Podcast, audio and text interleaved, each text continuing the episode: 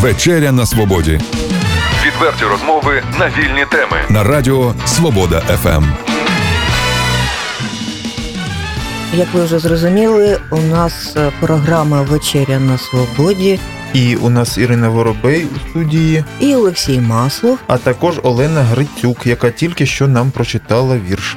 Це поет чи поетеса. Як, до речі, е, краще називати вас? Як вам подобається більше? А, знаєте, немає різниці для мене. Ще в українській мові є таке слово поетка. Воно трішки для мене кумедне і тому, мабуть, подобається трішки більше. Я хочу привітати усіх з зимовими святами і прочитаю спочатку вірш Брейгель. Все починалося з зими. Твоє привіт, як Брейгель Пітер, коли по снігу, мов сини, ідуть, біжать ці кілька літер. Вони полюють, а хорти тремтять, тремтять на поготові, аби почути вічне ти, що промовляється в любові. Яка довершена зима, зі мною ще ці кілька літер, домалювала все сама і підписала Брейгель Пітер. Ух ти, поетка. Давайте так і казати. Ем, З Новим роком вас, пані Олена, між іншим. Дякую. І з наступаючим. Різдвом ми якраз пишемо, е, пишемо цю програму у переддень Різдва, святвечір сьогодні. Пані Так. Олено, ви е, розповідали нам, коли вперше написали свій вірш. Вам було 14 років. Так. Давайте нагадайте про це. Е, Мій батько 20 років е, водив людей в походи на Кавказ. Е, Він мріяв про те, щоб у Чернігові було більше туристів. А, І- а він якось професійно туризмом займався чи як? Е, Ні. Е, Це було його хобі. Він е, викладач політехнічного інституту, ну вже зараз технологічного університету, і е, влітку ходив е, і водив людей в походи. От завдяки ньому багато людей долучилися до горного туризму. І ви теж? А, так. Тобто, після цього першого враження від Кавказу з'явився мій перший вірш, який е, рік тому став піснею е, завдяки музиці і виконанню Тетяни Домі- Доміловської, яка е, живе у Києві.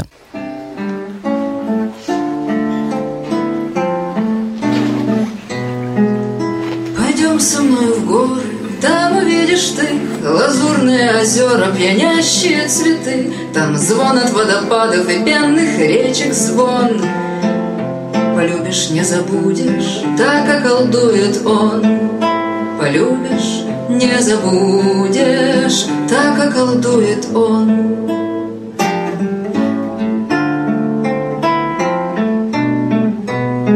Там гимны перевалов, манящие чисты, Там громких слов не надо, там все слова просты, И звезды больше ближе, костер твой верный друг, И эхом отзовется душа на все вокруг. И эхом отзовется душа на все вокруг.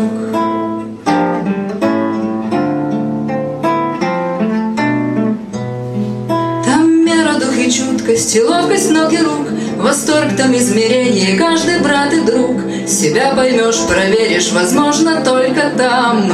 И сердце свое веришь чарующим горам. И сердце свое веришь чарующим горам.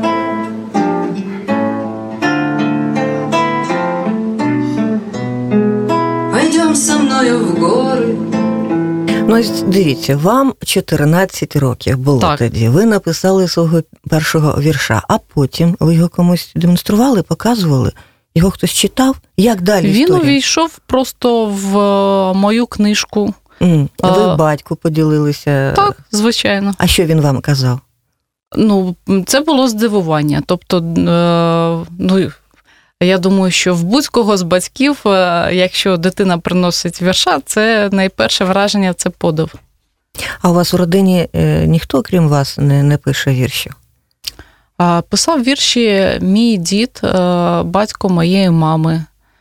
е, Ігор Попов. Він е, приписав собі один рік, щоб добровольцем піти на війну, Велику вітчизняну війну. І його життя почалося не з того, щоб обрати якусь професію, а з того, щоб захищати батьківщину. І він писав вірші, залишилась така дуже товста папка його віршів. Е, Деякі друкувалися е, в газетах. Ну, тобто так. Тоб- Він не був таким професійним поетом, але е, вірші в нього були.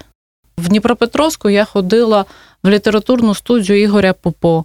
В Чернігові я ходила в літературну студію Дмитра Іванова, і обох я вважаю своїми вчителями. Потім в мене з'явився друг Святослав Євдокимович Хрикін. Він е, теж е, багато чого мені дав, е, е, критикуючи мої вірші і е, так. е, Розширяючи мій кругозір, бо він був людиною енциклопедичних знань. Тобто е, я вчилася і е, у поетів, і е, в юності я прочитала е, підручники по е, теорії е, віршів, е, розміри, рими, все таке. Але потім якось ну, це у підсвідомість, так би мовити, заклала і вже робила це ну, так, якоюсь підсвідомою роботою. Пані Олена, ну поет це прекрасна професія.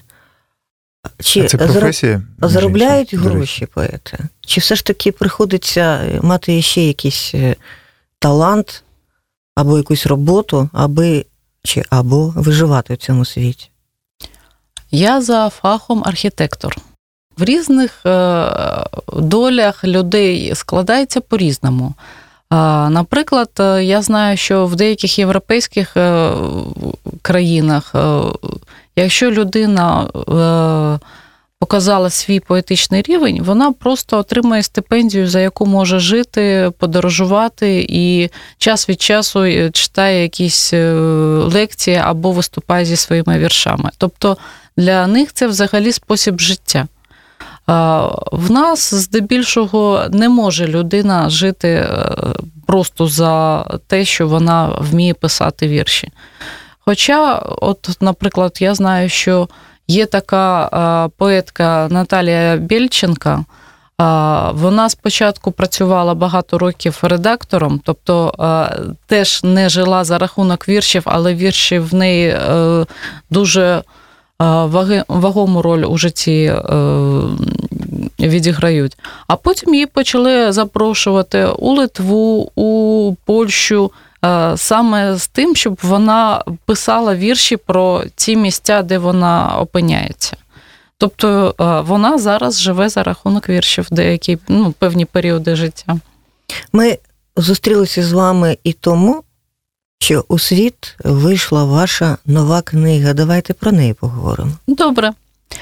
Моя нова книга має назву Білінгва. Білінгва це означає, е, що книга написана двома мовами. І в неї дійсно війшли вірші, які написані українською мовою і російською мовою. Але я вкладала в це слово е, трішки більше е, смислів. Тобто е, це і мова поезії, мова графіки, тому що е, у книжку війшла також моя графіка. І е, мова читача, е, мова поета, е, мова чоловіків, мова жінок. Тобто е, е, більш е, багатозначне в мене це слово вийшло. Я, мабуть, прочитаю вам також анотацію до цієї книжки. Білінгва. Що вибираєш? Листопад чи падолист? Коріння тут одне, плоди з различним вкусом. В себе самого довше подивись, а іскушення пусть закончиться іскусством. Це е, взагалі єдиний у вас е, такий ну, спроба написати один текст одразу двома мовами, чи є ще такі? От, е, Є також. є? В мене був в юності вірш, який починався російською мовою, потім переходив на українську. Це був, так, так би мовити, вірш покаяння. Взагалі, що е, отаке от поєднання з вашої точки зору, от що воно дає? Це якась, якась ще третя точка зору, така, можливо, ну, лінгвістична, поетична. Коли, коли двома мовами ми, Мгм. одна книжка створена, то що тоді, що тоді з'являється? Якби я писала якоюсь іншою мовою, не російською, а, наприклад, татарською українською, то я думаю, що ситуація була б набагато простіша. А от е, е, саме поєднання російської і української мови все життя визивало суперечки і е, потребу якось, е, маючи якісь принципи, е, відстоювати е, свою двомовність.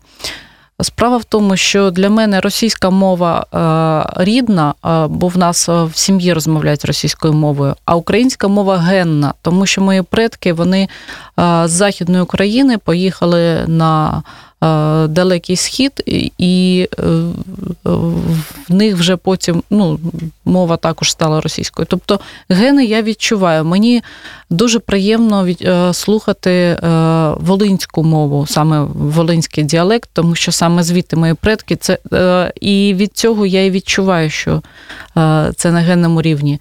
Дехто з друзів каже, що в мене е, не чернігівська, а такий більш е, західний варіант мови.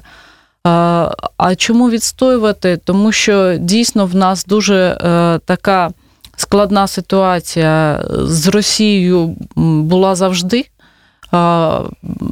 Проте ми мали якісь певні ілюзії щодо того.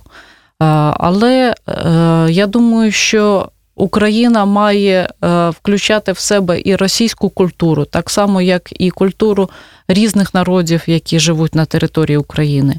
І е, багато патріотів, наприклад, ще на початку ХХ століття у Харкові, е, коли починали е, вивчати українську культуру, вони ж починали це російською мовою.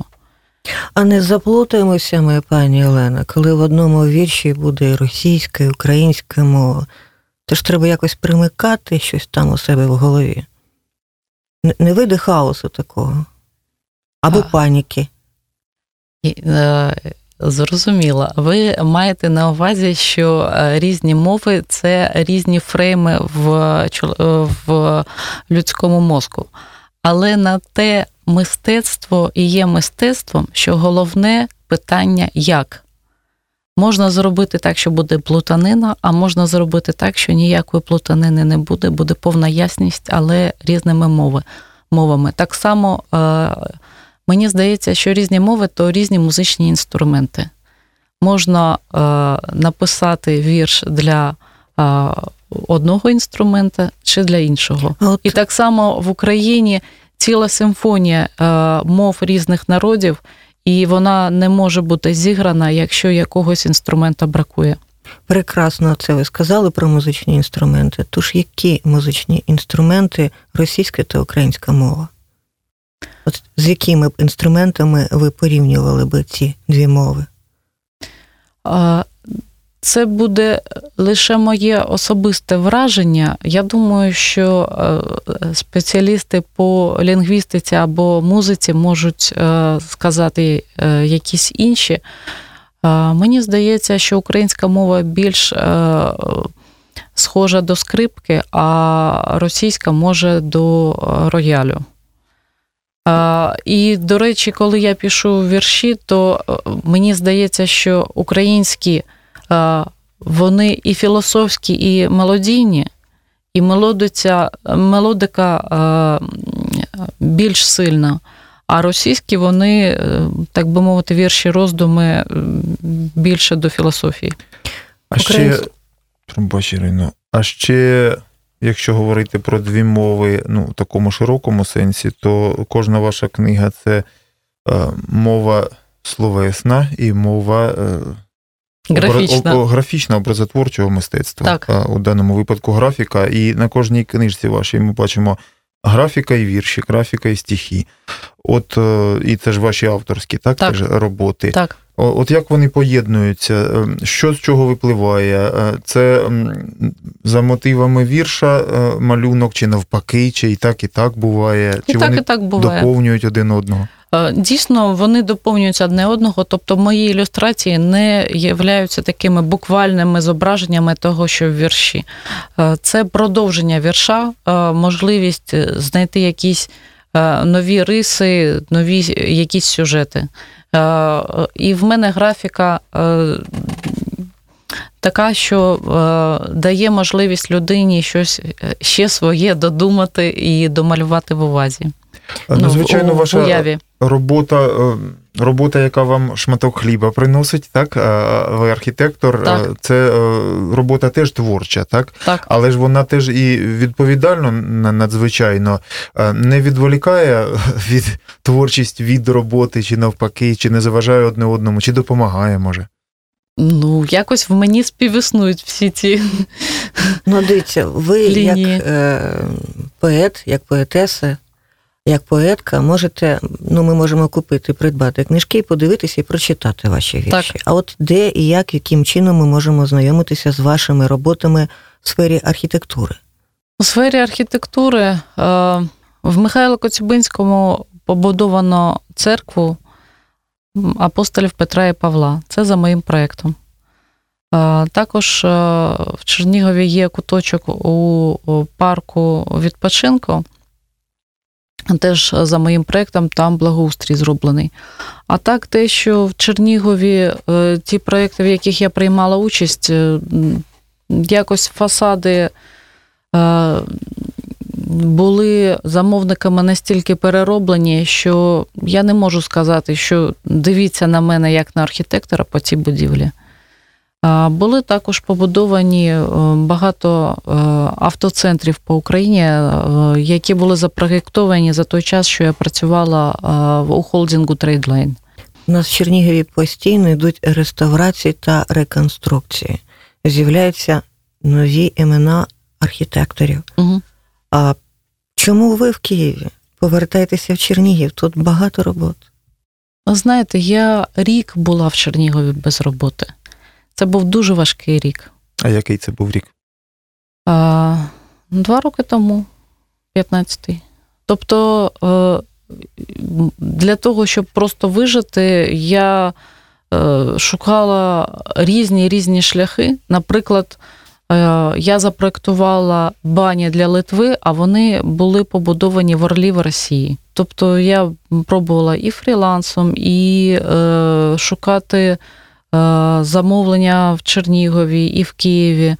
Е, Був дуже важкий час. І я люблю Чернігів. Мені складно було е, прийняти рішення поїхати працювати в Київ, але, е, ну, так би мовити, це було вимушено.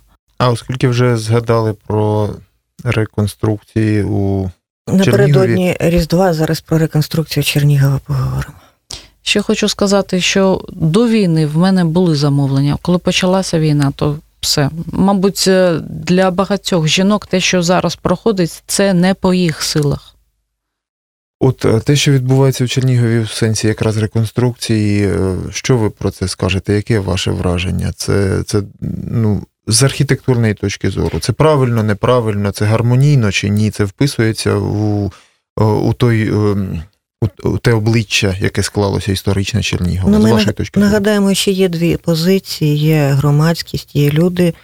Ну, були громадські слухання, які е, не завжди погоджуються з тими архітектурними планами та проектами, які були їм запропоновані. Угу. З іншого, з іншого боку, є нові проекти, які змінюють, хочемо ми чи не хочемо, змінюють обличчя Чернігова. Необхідно займатися реконструкцією та реставрацією міста чи ні? Звичайно, потрібно. І е, крім того, ще треба розвивати Чернігів. Справа в тому, що багато років е, Чернігів був в такому е, занепаді. Інші міста якось більш динамічно розвивалися. І е, я за те, щоб були зміни. Але справа в тому, що е, ну, це така реальність життя, що зміни не завжди е, бувають ідеальними.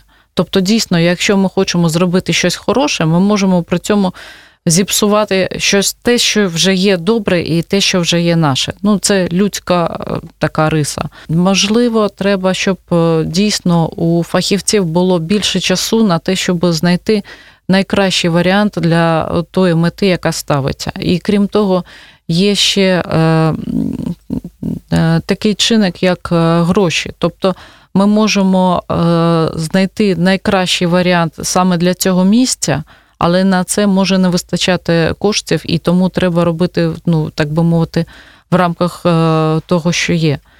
Тобто, я думаю, що е, і реконструкція, і реставрація, і нове будівництво в Чернігові обов'язково е, потрібні. Е,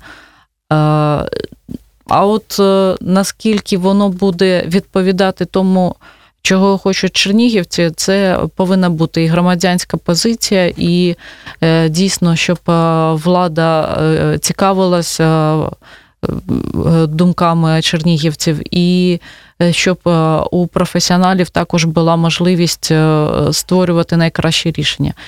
Я кажу це тому, що якраз коли я вже переїхала працювати до Києва, до мене звернулися щодо Чернігівського пляжу. Я розробила кілька, ну повністю на волонтерських засадах, кілька таких пропозицій, е, як проводити зонування е, цієї території. Головні мети в мене були, щоб зберігти дерева, які там є, тому що спочатку була думка їх повністю всі зрубати.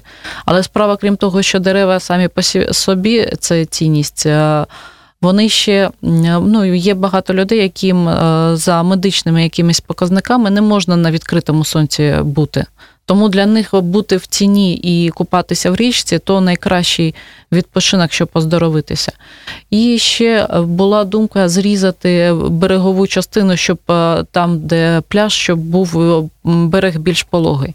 Але справа в тому, що Десна така дуже складна річка, і дуже обережно треба ставитись до її берегової лінії. Е, я змогла умовити людей, що краще або більш детальне е, дослідження зробити, як це може вплинути, або насипати нового піску, не знімаючи товстий шар е, того ґрунту, який там був. Деякі з моїх ідей, наприклад, ці жовті зонтики, вони е, були е, реалізовані. Дуже багато там вже пропозицій від е, інших архітекторів, і мені це подобається. Так от, коли до мене звернулися з цього питання, я сказала, що ну, за півроку можна зробити гарну ідею, що буде ансамбль, комплексність і все продумане. А вони кажуть. А до речі, звернулася до мене е, в перших числах травня. Та нам вже треба вже у червні, щоб вже було все зроблено. Ну тобто, тоді я. Е, за святкові дні і ночі я розробляла ці рішення. Тому я і розумію, що моїм колегам може бути часом ну, такі умови, що треба зробити швидко і щоб воно було дійсно реалізовано. Тому що можна е, багато часу е, витратити на гарне рішення, а воно не буде реалізовано через те, що просто спізняться. Є у вас вірш про Чернігів? Бароковий Чернігів. Бароковий Чернігів, гніздечко ласкаве, не коріння безжалісно з'їсть. Таємниця цікавить, звичайно, цікавить. Тож приходьте до міста, небажаний гість. Поморочливі нетрі, церковні, печерні, кольори вечорові, двори, мости, до старої пательні серця припечені. Їж, бувайно ласкавий, тих, хто прагнув на ти. Тільки знає Чернігів, що сідатимуть в потяг, ще й свої, не чужинці, і треба ж їм так. Повертаються потім хто у гості, хто зовсім. Чуєш, поруч на гілці розбалакався птах. А от які місця чернігівські вам до душі більш усього? Ну, багато таких місць. Це і Болдена гора, і е, Троїцький монастир, це місця мого дитинства. Е, і, звичайно, вал, і Єлецький монастир, і міський парк, і е, вся річка Десна. Е, на протязі Чернігова, і Стрижень, і ліси Чернігова, і луги Чернігова, е, і, звичайно, вулиці, от центральна частина міста. Е, нещодавно у Фейсбуці була стаття про дерев'яний одноповерховий Чернігів. Це тема, яка мене бентежила з дитинства, тому що я бачила, що дійсно туристів водять в основному офіційними вулицями, офіційними фасадами міста. А дерев'яний Чернігів там дуже багато і знахідок, і якихось містичних речей. Наприклад, якось е, в юності я водила одного друга киянина Черніговом, І ми побачили такий цікавий одноповерховий е, будинок, в якому було сім вікон. Е, Перше вікно було тільки-тільки е, пофарбоване, і навіть ще фарба е, ляпки були на землі. Друге вже було з висохлою фарбою, третє з трішки, е, з трішки потрісканою. А останнє вікно вже було навіть без е, цих ставень, вони вже були розтріскані і е, повністю потріскане дерево. Тобто дивишся на один будинок, а це вікна, ніби. Е, Люди різного віку від е, дитинчати до е, старця. Плин часу ви Так. помітний, так? Плин часу саме на одному будинку. Ну, ми- дійсно, якась містична така, навіть якась, е, якесь враження від цього було. Пані Олено, і ми ж знаємо з вами, що на превеликий жаль, ці одноповерхові будинки вони зникають, адже е, рятувати їх дуже складно. І як не намагаються наші історики, краєзнавці це зробити, не дуже в них це виходить. Тому і причини є, звісно. Тобто власники будинків вони в першу чергу думають про те, щоб у них е, з вікон там вітер не дув. І вони ставлять пластикові вікна, закривають е, новітніми технологіями стіни. Е, Що там з вікнами ще робиться? Та різ- різьблення, яке було Ну, на вікнах, так. воно зникає. І людей в цьому можна розуміти. По-перше, вони є господарями цих будинків. По-друге, це е, їхня родина спадщина зазвичай.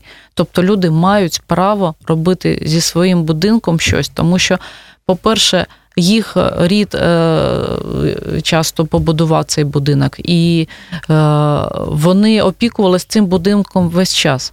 Е, Ні місто, ні держава не допомагала їм е, залишити цей будинок в тому стані, як він був побудований найперше. А от в І якщо е, говорити про збереження оцієї одноповерхової тканини міста, то це дійсно повинна бути якась серйозна програма, щоб людям було цікаво і вигідно е, залишати будинки дерев'яними, не закриваючи їх е, цеглою чи е, пластиком, чи ще чимось. Але я думаю, що е, наше суспільство поки що до цього не готово. Є стільки е, таких гострих, серйозних питань, і для багатьох людей зараз просто проблема самого виживання, що вони не будуть е, думати без е, сторонньої допомоги про такі речі. Пані Олено, а давайте ж ми їм і будемо допомагати у цьому, бо якщо, якщо ми цього робити не будемо, воно суспільство ніколи не буде до цього готове. Воно постійно буде знаходити якісь більш, більш нагальні потреби казати, да, давайте завтра, давайте потім. Та, так от які дерев'яні будинки, у нас тут важливіші проблеми є. Ви знаєте, в мене е, ну, я вчилася в аспірантурі, і кафедра мені запропонувала тему реконструкція хрущовок. Е, Це е, в першу ж хвилину я сказала, в нашій країні це неможливо. Треба їх зносити і будувати на їх місцях нові будинки. Але в тому, як це буде поступово це вирішуватись, е, що саме в цьому місці, наприклад, земля дорожча, ніж е, той будинок, який там стоїть. І три роки я е, просто впиралася лобом в те саме рішення. І я таки не захистила дисертацію, тому що ну, життя довело, що реконструкція можуть бути якісь поодинокі випадки. А отак, хоча у нас і була. Е, Об'явлена державна програма щодо реконструкції хрущовок. Ну, ви ж бачите, її нема. І те, що е, оце рік тому була трагедія е, з гуртожитком швейної фабрики, що обвалилися. Пудренка 16. Так. Е, То ну, це ж Хрущовка, і вона повинна була вже бути реконструйована. Але ну, ви ж бачите, що цього не, не відбувається. Треба реалістично дивитися на речі. Реалістично, однак і оптимістично. Дивіться, у нас, е, ну, ну, по-перше, напередодні Різдва е, хотілося би, щоб після нашої програми не стало зовсім сумно. А все ж таки про радість у душі будемо говорити також. Перше, що ми можемо зробити тією архітектурою, з тими маленькими дерев'яними будиночками. От ми, як журналісти, ви як архітектори, Ми мусимо постійно про це говорити, нагадувати, дивіться. Збережемо. Знаєте, ще у 90-ті роки Віктор Ніколай Миколаєвич Вілічко, це чернігівський мистецтвознавець, він же фотографував всі ці будинки. І в нього є е, чудовий архів е, будинків е, у стані 90-х років. Тобто ці будинки, які зараз закриті пластиком, в нього є фотографії фасадів ще у тих дерев'яних. Тобто, що можна робити? Ну, давайте почнемо просто з фотовиставок. Кошмал також цього літа робив виставку в музеї Коцюбинського саме на цю ж тему. Давайте просто спочатку покажемо самим чернігівцям, що е, ці дерев'яні будинки це дійсно краса, це дійсно е, багатство Чернігова. Хоч воно зараз у такому скромному е, стані, але це дійсно багатство. У нас є приклади в Чернігові, коли е, архітектурне дерев'яне це мистецтво, е, викупили приватні там бізнес приватний, і там кафе. Я не хочу називати, би не Я зрозуміла, про що ви кажете. Нормальне, нормальна будівля, в нормальному стані, в якісному. Здається, вони там нічого не, не зламали, не порушили чи ні. Це чи все ж таки змінився стиль? Чи ви проти так, такого використання? Там є зміни. Ну, взагалі, будинок е, трішки інший образ е, через це отримав. Але я за це. Ну, ми ж Ну, зберегли. дійсно, якщо е, будівля зберігається, і потім е, одне, якщо ми хочемо все це законсервувати і ходити Черніговом як містом 18-19 сторіччя. А інше, якщо ми хочемо ходити сучасним містом, в якому є е, усі ці віки одночасно. Е, І можна бачити, наприклад, і дійсно будинок е, дерев'яний початку, наприклад, 20-го сторіччя, але він буде з рисами сучасними. Тобто, е, може, десь якісь будуть е, кольорові акценти, або е, не гублячи його архітектуру, десь буде якийсь декор, наприклад, може якесь бути зовнішнє освітлення. Ну, я думаю, що це буде добре. Якщо це буде зроблено зі смаком і е, так е, ну, м'яко ставлячись до цієї будівлі. Тобто програма, місцева програма по збереженню архітектури Чернігова мусить бути. Цим би займалися депутати міської ради, так? Чи хто? Я думаю, що депутатам краще просто приймати е, цю програму, коли вона буде е, добре розроблена фахівцями. Тому що ну, депутати це ж люди е, різні за своїм першим фахом. А такі програми ну, дійсно повинні розробляти і архітектори, і історики, і реставратори, і навіть соціологи, і фінансисти. І юристи також. От, наприклад, з цими ж хрущовками е, найперше, у що впиралася ця програма, це в юридичні питання. Наприклад, був такий запропонований хвильовий метод, коли будується нова будівля, в неї переселяються люди з хрущовок, е, хрущовки реконструюються і туди переселяються інші люди. Так от, якщо в хрущовці квартири приватизовані, то хтось може не захотіти переїжджати з тої хрущовки, і таким чином питання реконструкції для цього будинку закрите. Тобто е, законодавчі е, речі також впливають і на архітектуру, і на середовище, і на можливість програм е, щодо різних будівель в нашому А, місті. А пробачте, у нас свята все-таки тривають. І, Ми е, повністю давайте- відійшли від Давайте поезії. ми, е, давайте ми е, плавно перейдемо від, е, від цієї серйозної теми до святкової через жарт. От я подумав, що це було б дуже класно. Все-таки е, оцей хвильовий метод, про який ви сказали, це так весело було б. Слухайте. Переїхав, пожив у одній квартирі в будинку одного типу, переїжджаю в Хрущовку. Потім Аби- там аби- трошки пожив, потім. Аби ремонт. е, Єдине, що робили за рахунок держави, можна б їздити А скільки потім взагалі завгодно. нового стилю якийсь будинок, а потім у дерев'яний будинок там 19 століття.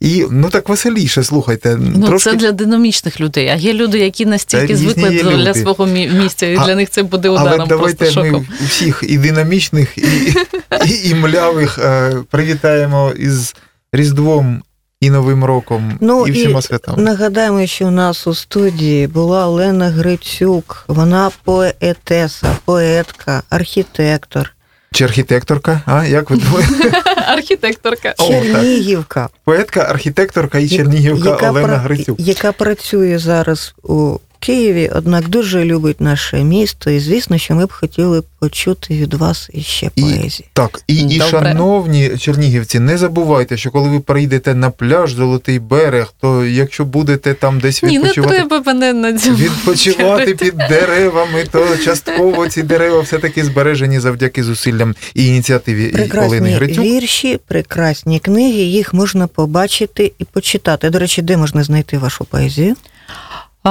На моїх виступах і на фестивалях авторської пісні. Справа в тому, що колись я пробувала розповсюджувати через чернігівські книгарні свої книжки.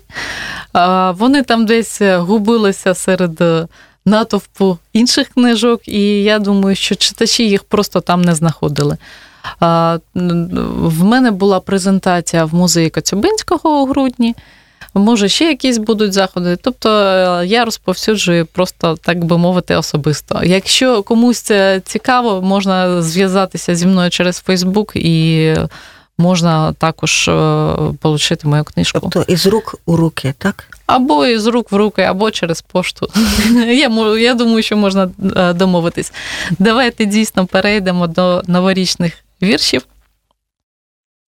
Спочатку трішки вернемось назад у той час, коли ми прощалися зі старим роком.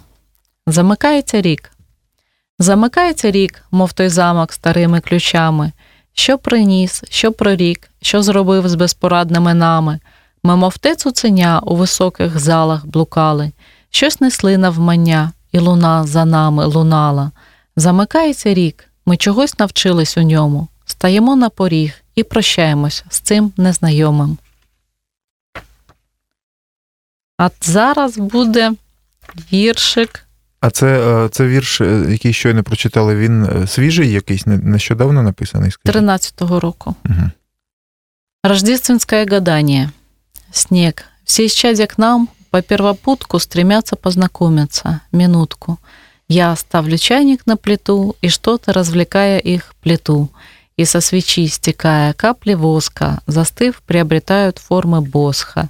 И ты приедешь, милый мой, ко мне. Мне с мыслями нельзя наедине. Колыбельное новогоднего утра. Безмятежным сном ребенка можно спать, отбросив все, и рождественская елка непременно принесет избавление от печали и печали новые. Как мы Новый год встречали, как нас бережно качали веточки еловые. І ми напередодні Різдва вірш под Рождество. Не по сезону, не, не по моделе, не на торжок, на торжество. Звучат прозрачные мелодии под Рождество, под Рождество. То бубенцы или колокольчики звенят в полсилы до поры. Стучат, стучат, стучат иголочки, а новогодние шары. Не бой часов и не хрустальный звон, звезды искренья и слеза, от сожаления, что со всех сторон жить можно лучше, а нельзя. Пускай слеза стекает, капает, снежинка тает на щеке. Душа омыться может в капельке, взлететь на праздник налегке. То бубенцы или колокольчики звенят в пещере до зари. Поют, поют, поют иголочки. У яслей звери и цари. І все сказано вже. І дякую вам за чудову розмову. І заходьте до нашої програми знову. І з наступаючим Різдвом. З наступаючим Різдвом. Хай Дякую. щастить в новому році. Відверті розмови на вільні теми у програмі Вечеря на свободі. Тричі на тиждень у понеділок, середу і п'ятницю о 18.00. на радіо Свобода ФМ.